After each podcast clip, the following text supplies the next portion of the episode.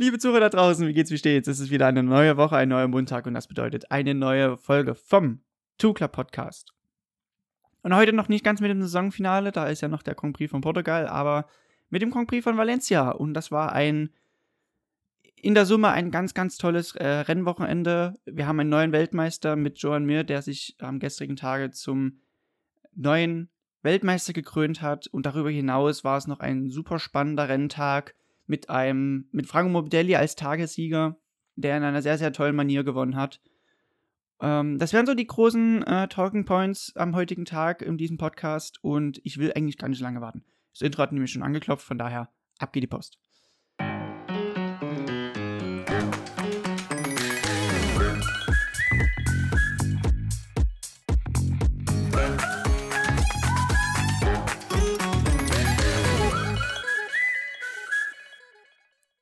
Ja, und damit herzlich willkommen zu einer neuen Folge vom Tukla Podcast. Ich freue mich, dass ihr eingeschaltet habt und ich muss erstmal gestehen, es ist eigentlich schon der zweite Anlauf, den ich hier gerade habe. Ich habe jetzt schon eine Folge aufgenommen.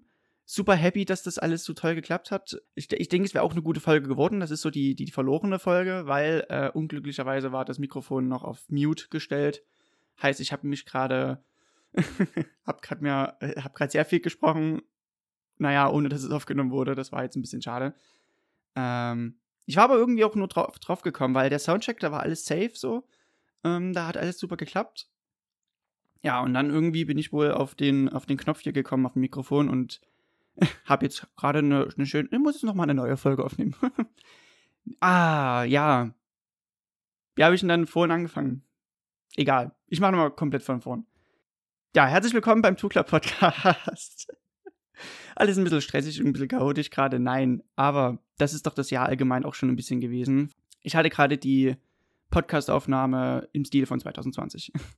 ja, willkommen zurück. Nummer, Runde Nummer zwei und diesmal der, äh, auch das zweite Rennwochenende von Valencia. Ja, der alltägliche Wahnsinn würde ich ja fast meinen. Es war wieder äh, super spannend, äh, was das Rennen allgemein angeht, was das Rennwochenende anging. Aber wir hatten natürlich dann auch noch eine große Story zu verfolgen. Und zwar die von Joan Mir, der den ersten Matchpoint, den ersten Matchball so hatte, um die WM für Suzuki tatsächlich zu holen. Und siehe da, der hat dem Druck standgehalten und gleich im ersten Anlauf sich äh, zum Weltmeister gekrönt. Mit wohlgemerkt mit 23 Jahren.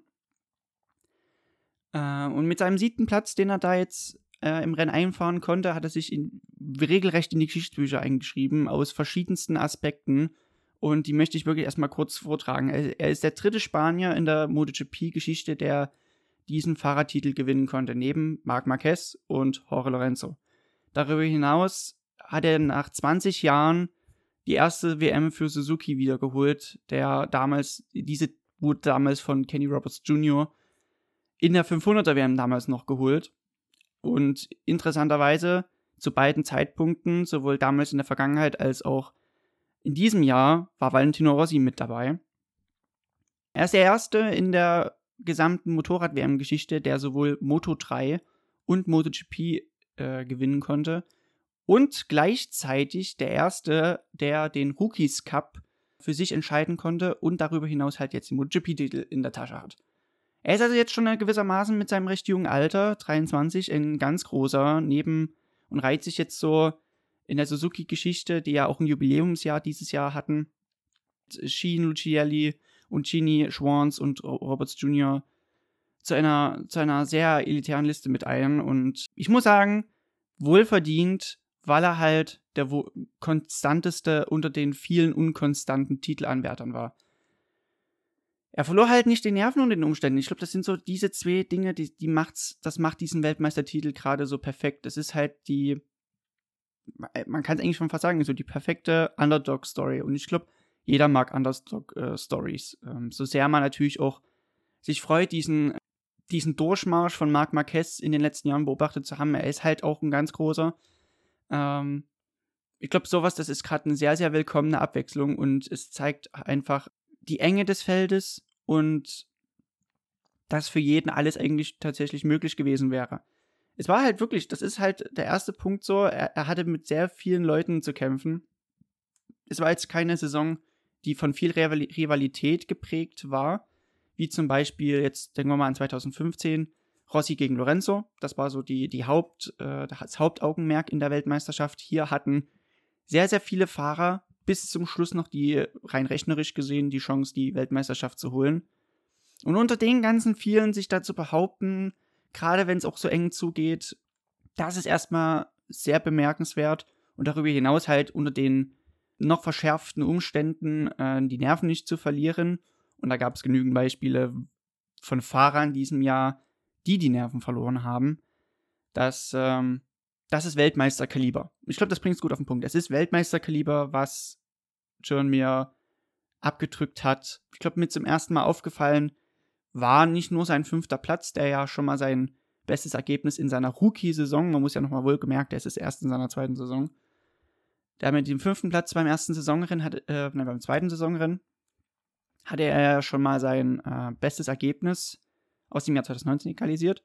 Und gerade in, in Österreich beim zweiten Rennen, da, da hat er dann auch auf jeden Fall aufblitzen lassen. Und wäre halt der Rennerbruch nicht gewesen, wäre vielleicht da auch schon sein erster Saisonsieg geschehen. Das war ja auch gleich noch eine besondere Sache bei ihm. Kann er auch überhaupt die WM holen ohne Saisonsieg? Da hat er mir seine Kritiker auch ausgeschaltet äh, mit dem letzten Rennwochenende. Und so, da ist er.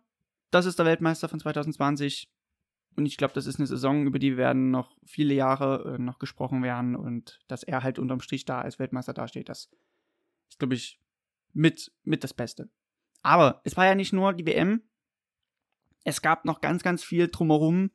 Und das war auch sportlich gesehen wieder ein, ein schöner Leckerbissen, würde ich meinen. Angefangen schon im Qualifying, weil dadurch, dass es im, im, im FP3 ein bisschen aufgetrocknet hat, aber man trotzdem seine Rundenzeiten verbessern konnte zum Schluss, war es so, dass es wieder ein bisschen durchgewirbelt war, gerade was Qualifying 1 angeht. Da waren wieder Patienten dabei, die man jetzt nicht so erwartet hätte. Angefangen mit dem Zweitplatzierten aus dem aus der letzten Woche mit Alex Rins. Der musste leider durch das Q1 durch, was jetzt nicht in der Summe Schlimmes ist, aber er musste halt auch gegen Hochkaräter sich behaupten. Unter anderem Brad Binder, der ja normalerweise bei dem bei Back-to-Back-Rennen, also wenn man dann immer noch am selben Ort geblieben ist von der Rennstrecke her und dort noch ein zweites Rennen gefahren ist, da, gerade da ist Brad Binder am zweiten Rennwochenende immer noch ein bisschen besser. Und ähm, darüber hinaus Fabio Quattararo, ein, mit denen Alex Rins ja punktgleich war zu dem Zeitpunkt. Der musste leider auch durch das Q1 durch, weil er ganz, ganz, ganz, ganz, ganz, ich untertreibe wirklich nicht, 0,002 haben gefehlt, um direkt ins Q2 einzuziehen. Er musste auch durch das Q1 durch, darüber Cal Crutchlow, der ähm, deshalb auch so stark war, weil die Bedingungen etwas tricky waren im Q1, weil das äh, zwischenzeitlich einsetzenden Regen gab. Danilo Petrucci war mit dabei fürs Ducati-Werksteam, genauso sein Teamkollege Andrea Vizzoso und auch ähm, der Altmeister Valentino Rossi. Der, der musste auch durch das Q1 durch. Von daher ähm, durch die Bank weg viele Anwärter, die eigentlich gerne in das Q2 weiter wollten. Und das ist ein, das war ein sehr schönes Qualifying zu sehen, weil gerade so viele die Möglichkeit haben, weiterzuziehen, zeigt halt das stimmige Konzept von Q1 und Q2 und dass man halt immer wiederkehrend versuchen muss, sich zu verbessern und man dann sich halt nicht ausruhen kann. Es ist halt wirklich, wie schon gesagt, ein sehr, sehr enges Feld. Und darüber hinaus kam halt noch einsetzender Regen dazu. Das hat für viele Fahrer die, die, die Jagd nach den zwei Plätzen beendet. Mehr oder minder. Deshalb konnten sich Binder und Quadraro glücklich schätzen, äh, relativ früh einen guten Schuss abgesetzt zu haben. Und damit zogen sie weiter ins Q2 das dann von Franco Morbidelli entschieden wurde. Franco Morbidelli mit seiner Pole Position und einer 30, 1,30,1, was richtig, richtig schnell. Also 30,1. Wohl gemerkt, dass es leicht, ein, leicht geregnet hat im Q1. Hinter ihm Jack Miller, der war, der war heiß. Der war heißer als Rittenfett. Der hatte Bock auf jeden Fall auf einen guten Renntag. Taka Nagagami wieder mit einem starken Qualifying. Für ihn, für ihn das dritte Mal schon Reihe 1 in Folge. Von daher, er hat auf jeden Fall es auf den Sieg abgesehen. Nicht nur wie äh, Jack Miller und Franco Morbidelli. Auch er wollte auf jeden Fall mindestens ein neues Podium holen. Reihe 2. Und es war wieder so ein. Es war keine Überraschung mittlerweile. Es war einfach schon wieder, ah, da ist er wieder. Nämlich Joan Sarko auf der 4, gefolgt von Paul Espargaro, wieder mit einem guten Qualifying und einer guten Ausgangsposition fürs Rennen.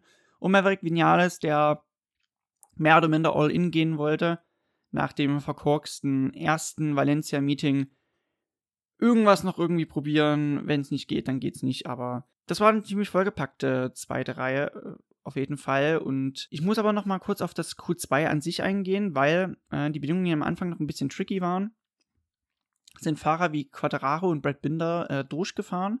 Die haben also quasi ein Reifenset reingespannt und dann sind die die Viertelstunde ähm, durchgefahren, was ja einerseits sehr stark war, weil die konnten sehr viele 30er Rundenzeiten hintereinander wegfahren, was deshalb so gut ist, weil man halt so eine Qualifying-Runde, da setzt man wirklich alles auf eine, eigentlich normalerweise, wenn man die Runde fährt, die es wären soll, setzt man alles auf eine Karte und dann normalerweise geht da nicht mehr und äh, dass beide halt probiert haben äh, durchzufahren und sich immer an die Bedingungen zu adaptieren, ist einerseits gut, es ist eine wohlüberlegte Strategie gewesen. Allerdings hat halt hinten raus der frische Grip gefehlt, dass äh, man da halt auf den zweiten Run verzichtet hat, der zum Beispiel Morbidelli halt die Pole noch mit eingebracht hat. Der ist eben halt mit in seiner letzten Runde die Pole-Runde gefahren und konnte halt diesen frischen Grip des Hinterreifens nochmal für sich optimal nutzen. Das hatten halt Quadraro und Binder nicht. Und so kam es halt, dass die beiden, die durch das Q1 eingezogen sind, einerseits auf 9 standen mit Brad Binder und Quadraro auf 11. Schade drum, weil es wäre halt schon mehr möglich gewesen. Vielleicht auch mehr möglich gewesen wäre gewesen für John Muir.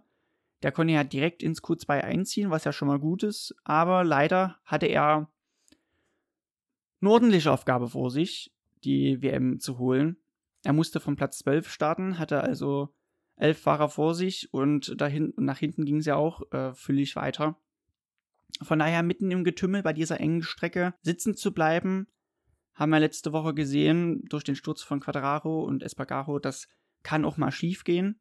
Von daher, da war viel, viel Spannung vorprogrammiert und das Rennen an sich, das war jetzt nicht, nicht langweilig. Es war recht verhalten, aber es gab viele Gesprächs, es gab auf jeden Fall viel Gesprächsstoff in verschiedenste Richtungen und darauf gehen wir jetzt mal ein. Und wie schon so oft in diesem Jahr konnte Jack Miller das Starting Device für sich perfekt nutzen und war nach der Startphase mit einem recht langen Weg in die erste Kurve, die, der in Valencia so ist, erster, aber ging halt viel zu optimistisch in die erste Kurve rein, musste weit gehen und dadurch ging Franco Morbidelli wieder durch und äh, konnte erstmal seine Pole verteidigen. Gleich als nächstes war aufgefallen, der der Fehler von Fabio Quadraro, der ist in Kurve 2 viel zu optimistisch durch das Getümmel durch und äh, musste halt weit gehen in äh, Kurve 2. Ein Glück ist dort kein Kiesbett mehr, wie damals 2006, als äh, Rossi dort äh, sich ja eine Kiesprobe halt mitnehmen wollte.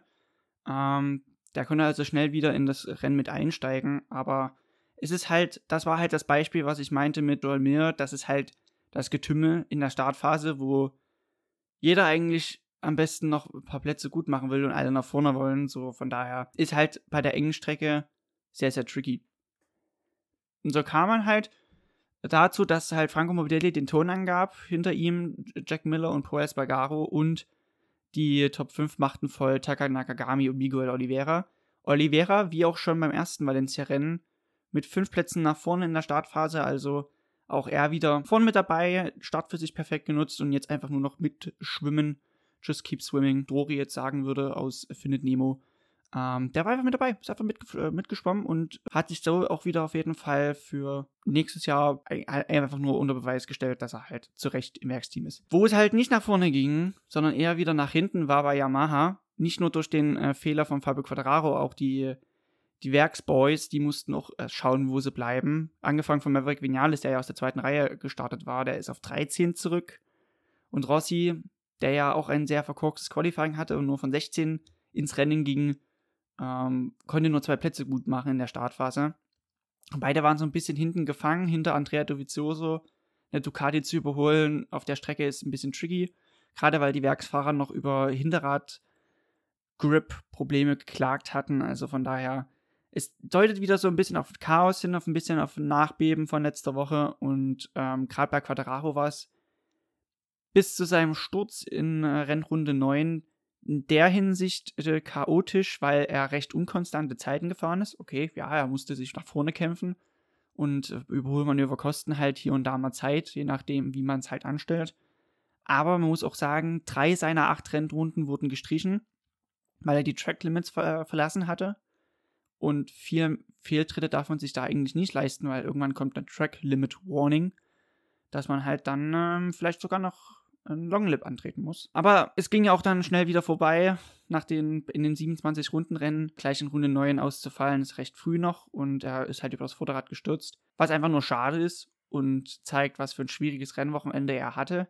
Vielleicht auch ein bisschen, was für eine schwierige Rennsaison er hatte, aber da könnte ich dann im Allgemeinen nochmal in einer anderen Podcast-Folge angehen. Aber jetzt, was das Rennwochenende mal jetzt im Speziellen angeht, viel rumprobiert, hat gefühlt das Vorderrad hinten im Hinterrad eingebaut, um zu sehen, ob es endlich mal was verändert, aber es ist, hat nichts äh, zur Sache getan. Er hat viel probiert. Leider hat alles irgendwie nicht so ganz funktioniert. Das hat er auch erst dazu geführt, dass er zum ersten Mal in seiner MotoGP-Geschichte durch das Q1 musste und dass die Jagd für ihn jetzt leider auch schon beendet ist äh, und das leider nicht auf eine sehr schöne Art und Weise. Bei, beim Werksteam war mir aufgefallen, die waren so im Schnitt eine halbe Sekunde langsamer als Franco Mobilelli, bei dem es ja perfekt lief, so mit dem Vorjahresmotorrad. Roy Rossi muss man nochmal sagen, okay, er hatte jetzt sechs Ausfälle in Folge und die COVID, äh, seine Covid-Pause hat natürlich auch nicht die Situation befördert. Von daher, man muss schon sagen, beide waren nicht langsam. Es war einfach nur das Niveau, was zu hoch für die war. Valentino Rossis Pace war identisch mit der von John Mir, dem äh, Rennsieger von Valencia 1. Also es ist in der Summe gar nicht mal so langsam gewesen. Wie gesagt, alle anderen hatten sich auch von äh, Rennwochenende 1 auf das zweite verbessert. Von daher großer Struggle wieder beim Yamaha-Werksteam. Und Franco Morbidelli, über den hatte ich ja jetzt schon mal kurz gesprochen, der hat, hat sich jetzt so in den letzten Wochen so ein bisschen aus dem Schatten seines Teamkollegen erhoben. Im letzten Jahr, zu Recht, hat man viel über Quadraro berichtet und seinem sehr, sehr guten Rookie-Jahr, keine Frage. Und er ist ja auch ein sehr fähiger Rennfahrer. Das steht ja wirklich außer Frage. Aber selbst da sind auch die Achtungserfolge von, von Morbidelli in seinem ersten Yamaha-Jahr ein bisschen untergegangen. Und jetzt in dieser Saison hat er sich so ein bisschen aus dieser Fahrer Nummer 2 Rolle erhoben und ist jetzt, ich würde meinen, ebenwürdig mit ihm. Gerade auch was Rennsiege angeht. Quadraro hat drei zu verbuchen, auch Franco Morbidelli jetzt. Und in der Tabelle, in der Fahrer-WM, ist er jetzt vor Quadraro. Also, ich denke, es kommt viel davon, dass er nun mal ein sehr relaxter Typ ist. Gerade wenn man mal zurückdenkt an das viel, an das große Ramtam am letzten Rennwochenende in Valencia, angefangen mit der Ventilaffäre, den erstarkten Suzukis, die es zu schlagen galt, und dazu noch die knappe WM, sowohl im, im, in der Fahrerwertung oder in der Team- und Herstellerwertung. War einfach in, in gewisser, da war Nervenstärke gefragt und er hat nun mal schon einen Titel zu verbuchen und weiß, wie man auch mit einem gewissen Maß an Druck umgehen muss. Und da muss man halt einfach mal hervorheben, bei diesem Rennwochenende Valencia hat er sich zu den Vorwürfen nicht geäußert, sondern meinte einfach nur, ja, also ich mache ja meine Setup-Arbeit, ich möchte halt Weltmeister werden. Das ist das Ziel. Auch wenn er sehr viele Punkte Rückstände auf Joel Mir hatte. Für ihn war vordergründig ich hole hier die Weltmeisterschaft. Und er war auch nicht der Nummer 2 Fahrer, der irgendwie Zuarbeit für Quadraro geleistet hat. Warum auch? Quadraro war ja sowieso nicht äh, in den letzten Wochen so oft vor ihm, dass er da irgendwie jemanden hätte abblocken müssen. Ähm, Im Gegenteil, als er in Aragon nach dem Rennen gefragt wurde, ob er Quadraro helfen würde, im Falle des Falles meinte er nur, warum? Ich bin genauso noch in der WM und für, für mich ist es möglich, die Weltmeisterschaft noch zu holen. Darüber hinaus kam ja dann auch noch diese, diese Glanzfahrt dazu, die man, nach der alle Fahrer eigentlich so ein bisschen streben. Gemeint ist halt dieses Aragon 2 Rennen, was er ja wirklich in einer sehr, sehr starken Manier gewonnen hat. Was davon kam, dass er diese Art von brasilianischer Konzentration erlebt hatte, die seinen Ursprung hat bei Ayrton Senna, der offen davon gesprochen hatte im seiner Qualifying-Runde von 1988 in äh, Monaco, dass er so eine Art Out-of-Body-Erfahrung äh, hatte, dass er sich selber beim Fahren zugeschaut hatte und dass es im Allgemeinen das Limit war. Äh, er hatte den Flow, es war alles nur noch aus dem Instinkt herausgefahren und mehr ging er wirklich nicht. Und genau sowas hatte Morbidelli eben auch, obwohl er von sich selbst sagt, dass er ein sehr rationaler Typ ist, aber dass er sowas Spirituelles schon ein bisschen äh, erlebt hatte, das war für ihn wunderbar. Auch das, weil er halt Ayrton Senna verehrt und jetzt diese Gedanken, die Senna damals hatte, auch perfekt nachvollziehen kann. Also, er muss schon man muss schon sagen, diese zweite Saisonhälfte hat Morbidelli sehr gut getan. Und wenn er den Flow auch ins nächste Jahr mitnehmen kann, dann ähm, ist er auf jeden Fall ein Podiumskandidat. Was ja bei Yamaha, um jetzt mal das Thema abzuschließen, alles ein bisschen unglücklich war, alles ein bisschen stressig, das war bei KTM wiederum sehr, sehr stark. Denn es war nicht nur Paul Espargaro, der wieder ums Podium kämpfen konnte, auch äh, sein Teamkollege Brad Binder oder auch, wie gesagt, Miguel Oliveira. Die hatten wieder ein sehr gutes Powerfrühstück, würde ich meinen, weil die konnten wiederholt vorne mitmischen, konnten auch vielleicht das Aragon-Rennwochenende, diese Aragon-Rennwochenenden allgemein ein bisschen hinter sich lassen. Das war, da war es ja ein bisschen tricky, da war es schwierig, in die Top 10 reinzukommen. Von daher ich fand, dass dieses Valencia-Rennwochenende im Allgemeinen nur gezeigt hat, was er für, für Früchte erntet jetzt nach seinen äh, vielen Jahren jetzt schon in der MotoGP, dass halt Poes Bagaro in seiner Abschiedssaison bei KTM konstant um Podiumsplatzierungen kämpfen kann. Brad Binder ist wohl drauf und dran, die Rookie of the Year Meisterschaft zu holen, also der beste Rookie in diesem Jahr zu werden. Und man ist jetzt Vierter bei den Herstellern, Dritter bei den Teams mit dem Werksteam das ist halt, zeigt, also es ist einfach nur, dieses Rennwochenende, dieses Rennen war einfach nur ein, ein Spiegelbild von dem, was dieses Jahr eigentlich schon sehr, sehr gut lief. Und man hat ja noch eine Chance, ich spreche jetzt von Paul Espargaro, er hat ja noch diese eine Chance in Portimao, vielleicht jetzt auch nochmal mit einem Sieg die gesamte Zeit bei KTM zu krönen, die Hochs, die Tiefs, ähm, die Verletzungen, die dabei waren, die, die Freudentränen, die aber auch dazu kamen von den ersten Erfolgen. Naja, er hatte auf jeden Fall aber auch noch einen würdigen Gegner. Taka Nakagami hatte auch versucht, diesen dritten Platz von Paul Espargaro streitig zu machen.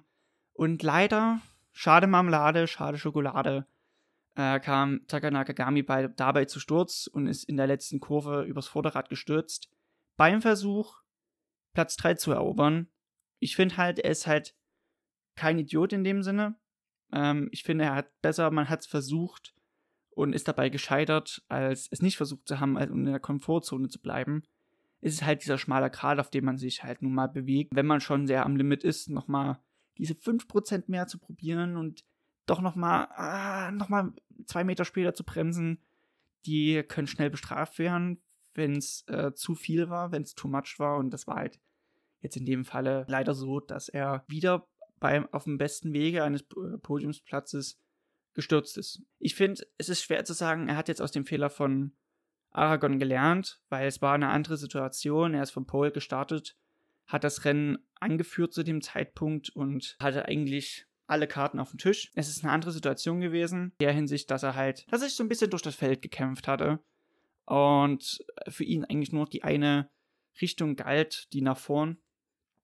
Und er halt diesen Schwung aus dem letzten Rennwochenende auch nutzen wollte, diese zwei, drei Zehntel mehr pro Runde zu fahren, um tatsächlich den Traum zu erfüllen, noch diesem Jahr ein Podium zu holen. Dass es beim Versuch leider gescheitert ist, es hätte genauso gut gehen können, von daher. Sehr kritisch dann die letzten Runden auf jeden Fall zwischen Franco Morbidelli und Jack Miller. Die beiden äh, haben sich immer so ein bisschen beschnuppert. Einerseits konnte Franco Morbidelli wegziehen. Ähm, und dann so ab Mitte, Mitte des Rennens ging es aber wieder ein bisschen zurück, weil Jack Miller gemerkt hat, oh, ich komme näher, geil. Alright, jetzt äh, machen wir uns mal einen Evil Masterplan so das war halt sehr schön zu sehen. Beide hatten so diesen 100% Wille zum Sieg. Franco Morbidelli wollte ja auf jeden Fall die Titelhoffnungen offen halten. Das kann er bestmöglich mit einem Sieg. Darüber hinaus wollte er einfach nur in der WM mehr Punkte machen, seinen dritten Saisonweg äh, auch holen und vielleicht auch einen MotoGP-Sieg im Zweikampf erringen, da Jack Miller auf jeden Fall ihm im Getriebe saß. Und Jack Miller, wenn man schon von ihm spricht, der wollte auf jeden Fall den ersten Sieg mit Ducati erreichen auch eine Art Abschiedssieg von Pramak, wenn er jetzt nächstes Jahr ins Werksteam weiterzieht. Und er hat schon diesen Evil Masterplan für sich fertig gemacht. Und hat, den hat er auch tatsächlich umgesetzt. Er ist auf Startziel in der letzten Runde vorbeigefahren. Und es folgte eine wahnsinns letzte Runde, die wirklich auch den Leuten den, den Atem gestohlen hat. Viel hin und her, viel überholt, was gezeigt hat, dass man in Valencia durchaus überholen kann. Und ähm, beide wollten halt diesen Job vom Vortag finishen und dazu waren die wirklich zu allem bereit. Und das waren tatsächlich Überholmanöver, die waren unter anderem auf letzte Rille. Es war wirklich so pures Racing. Von daher wohlverdienter Sieger, Tagessieger würde ich ja eher sagen. Franco Morbidelli, da war ja wirklich dann außer Atem, der ist erstmal rechts rangefahren in Kurve 1 und musste erstmal kurz alles verarbeiten, gerade diese letzte Runde, an die er sich nicht mehr so großartig erinnert. Jack Miller, erster Verlierer, aber man muss sagen, ist schon sein insgesamt neuntes Podium in der MotoGP. Und er war ein bisschen unglücklich, hier und da etwas unglücklich, etwas Pech gehabt, aber er hat sich selbst wie bewiesen, dass das, dass das Paket durchaus in der Lage ist, auch auf Strecken, die man nicht so für Ducati erwartet hätte, dass er dort noch ein Podium holen kann. Ebenso ein Podium holen konnte Poes Bagaro. Das ist mittlerweile schon das fünfte Podium in neun Rennen. Und da hat Alberto Puig für nächstes Jahr auf jeden Fall einen, einen Hochkaräter rangeholt. Der wird ja jetzt dann abwandern zu Honda ins Werksteam und mit dem Löwen kämpfen, mit Marc Marquez höchstpersönlich. Es zeigt äh, einfach nur, dass man, dass er auch ein wichtiges Puzzleteil war, neben den Leuten im Hintergrund, dass man das Package konkurrenzfähig machen konnte. Ebenso wie bei Suzuki, Alex Rins von 14 auf 4. Irgendwie ein bisschen unauffällig, ähm, aber es war dennoch eine sehr bemerkenswerte Leistung. Ebenso wie die der anderen zwei anwesenden KTM-Jungs von Brad Binder und Oliveira, das war Platz 5 und 6. Ikle Kuona hat leider gefehlt, da er einerseits erstmal in Quarantäne war, während des ersten Valencia-Rennwochenendes, kam wieder und hatte leider dann doch noch einen PCR-Test, der positiv war. Von daher musste er auch dieses Rennen aussetzen. Platz 7 geht es an den Weltmeister John Mears und hinter ihm kam ins Ziel, sehr, sehr dicht gefolgt, Andrea Dovizioso für das Ducati-Werksteam. Auch im Werksteam unterwegs Aleix Espargaro, er für das Aprilia-Team. Er wurde Neunter und das ist damit sein bestes Saisonergebnis in diesem Jahr, auch wenn er nicht ganz happy darüber ist, weil der Rückstand von 15,5 Sekunden noch ein bisschen, bisschen zu viel ist. Ein bisschen zu viel Rückstand hat vielleicht auch Maverick Vinales, der wurde Zehnter und macht die Top 10 komplett. Der hatte 19 Sekunden auf den Rennsieger Morbidelli. Die weiteren Plätze bei Naya auf 11. Rossi hat mal endlich ein Rennen wieder beendet. Äh, seit dem 13.09., also Misano 1, hat er die Zielflagge nicht mehr gesehen. Dahinter Cal Crutchlow, Pradel und Petrucci, das waren die Punkte. Und dann Alex Marquez, Rabat und Salvadori. Nicht gewertet oder ausgefallen. Nakagami, wie gesagt, übers Vorderrad gestürzt, ebenso wie Quadraro und auch Zarko. Zarko relativ früh schon gestürzt äh, im Zweikampf mit Alex Rins. Äh, Eingangskurve 1 etwas zu spitz rein, das Motorrad überbremst und dabei, zack, war es weg. Somit schade drum. Kommen wir mal zu den Rubriken. Tippspiel, was habe ich getippt? Ich habe erwartet, dass. Oh, jetzt muss ich erstmal fix selber gucken. Ich mache mal parallel den, den Chat auf, die Tippspielgruppe, wo ich das reingeschrieben habe. Ich habe den Rennsieger tatsächlich mal richtig getippt. Ich habe gewettet, dass Morbidelli gewinnt vor Nakagami und es Paul Espargaro. Ähm, macht zwei Punkte für mich. Zwitscherecke. Zwitscherecke. Es hat sich sehr, sehr viel um Joel Mir gedreht. Alle haben ihn beglückwünscht, haben ihn hochgelobt. Keine Frage. Ich habe aber trotzdem mich mal auf drei andere äh, Fahrer ein bisschen fokussiert. Einerseits den Tagessieger Frankie Morbidelli, weil als er auf dem Podium stand, da war mir aufgefallen, dass er tatsächlich so, entweder ist er Surfer oder Rockstar. Das hat nämlich auch at Chick Wagon geschrieben.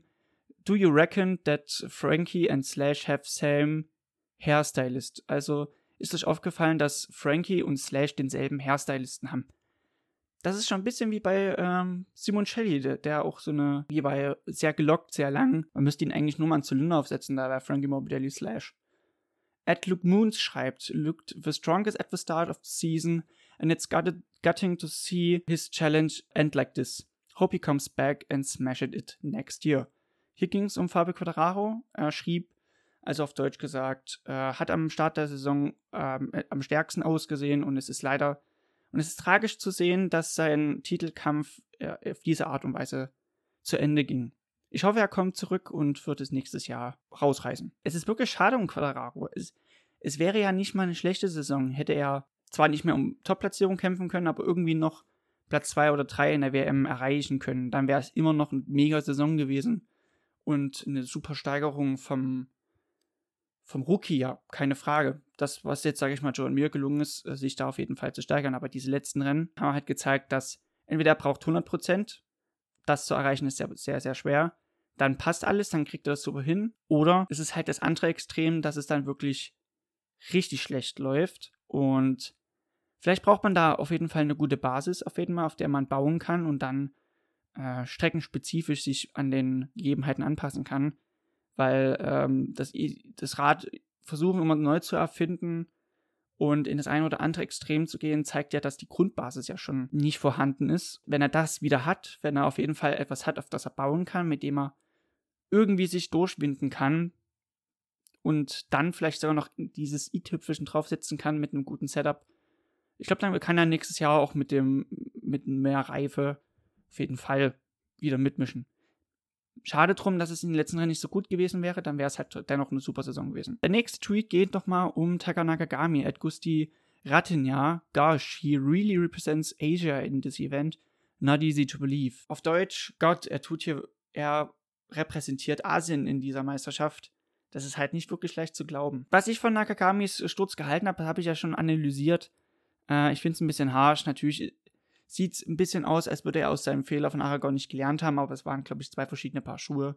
Er hat es probiert, er war auf jeden Fall top dabei und man muss Asien und gerade im speziellen Japan vorhalten, dass die, dass die da gerade vieles richtig machen. Es gibt einen Asia Talent Cup, international ausgetragen ist, man fährt im Rahmen der MotoGP. Ähm, es gibt das äh, Asia Talent Team, nicht nur in der Junioren-WM, auch in der Moto 3, Moto 2 hat es auch. Also man hat eigentlich eine Basis geschaffen, um sich von unten nach oben durchzuarbeiten. Das ist etwas, was Nakagami nie wirklich hatte. Er musste seinen Weg irgendwie durch Europa bannen. Ähnlich wie Fahrer wie Norik Abe zum Beispiel, der auch irgendwie erstmal Fuß fassen musste. Auf einem ganz anderen Kontinent, auf einer ganz anderen Art und Weise Motorrad zu fahren. Von daher, Japan kann eigentlich gerade stolz sein, weil wir haben mit Stefan Breitl zwar einen Deutschen, der mit dabei ist, dadurch, dass er aber in einer Testfahrerrolle bisher war und ihm ein Jahr regelrecht gefehlt hat, profimäßig, ist es schwer natürlich im Flow irgendwie reinzukommen. Gerade auch in dieser sehr besonderen äh, Saison auch. Und sonst, wen haben wir als Deutschen? Wir haben halt noch Marcel Schrötter in der Moto 2. Okay, das ist, und da ist er auch sehr gut aufgehoben. Ähm, wir hatten in der Moto E mit Lukas Tulovic noch einen deutschsprachigen Fahrer. Ebenso wie mit Dom Dominik Eckeder, der war mit dabei. Ja, bei den Deutschen fehlt es zum Beispiel ein bisschen.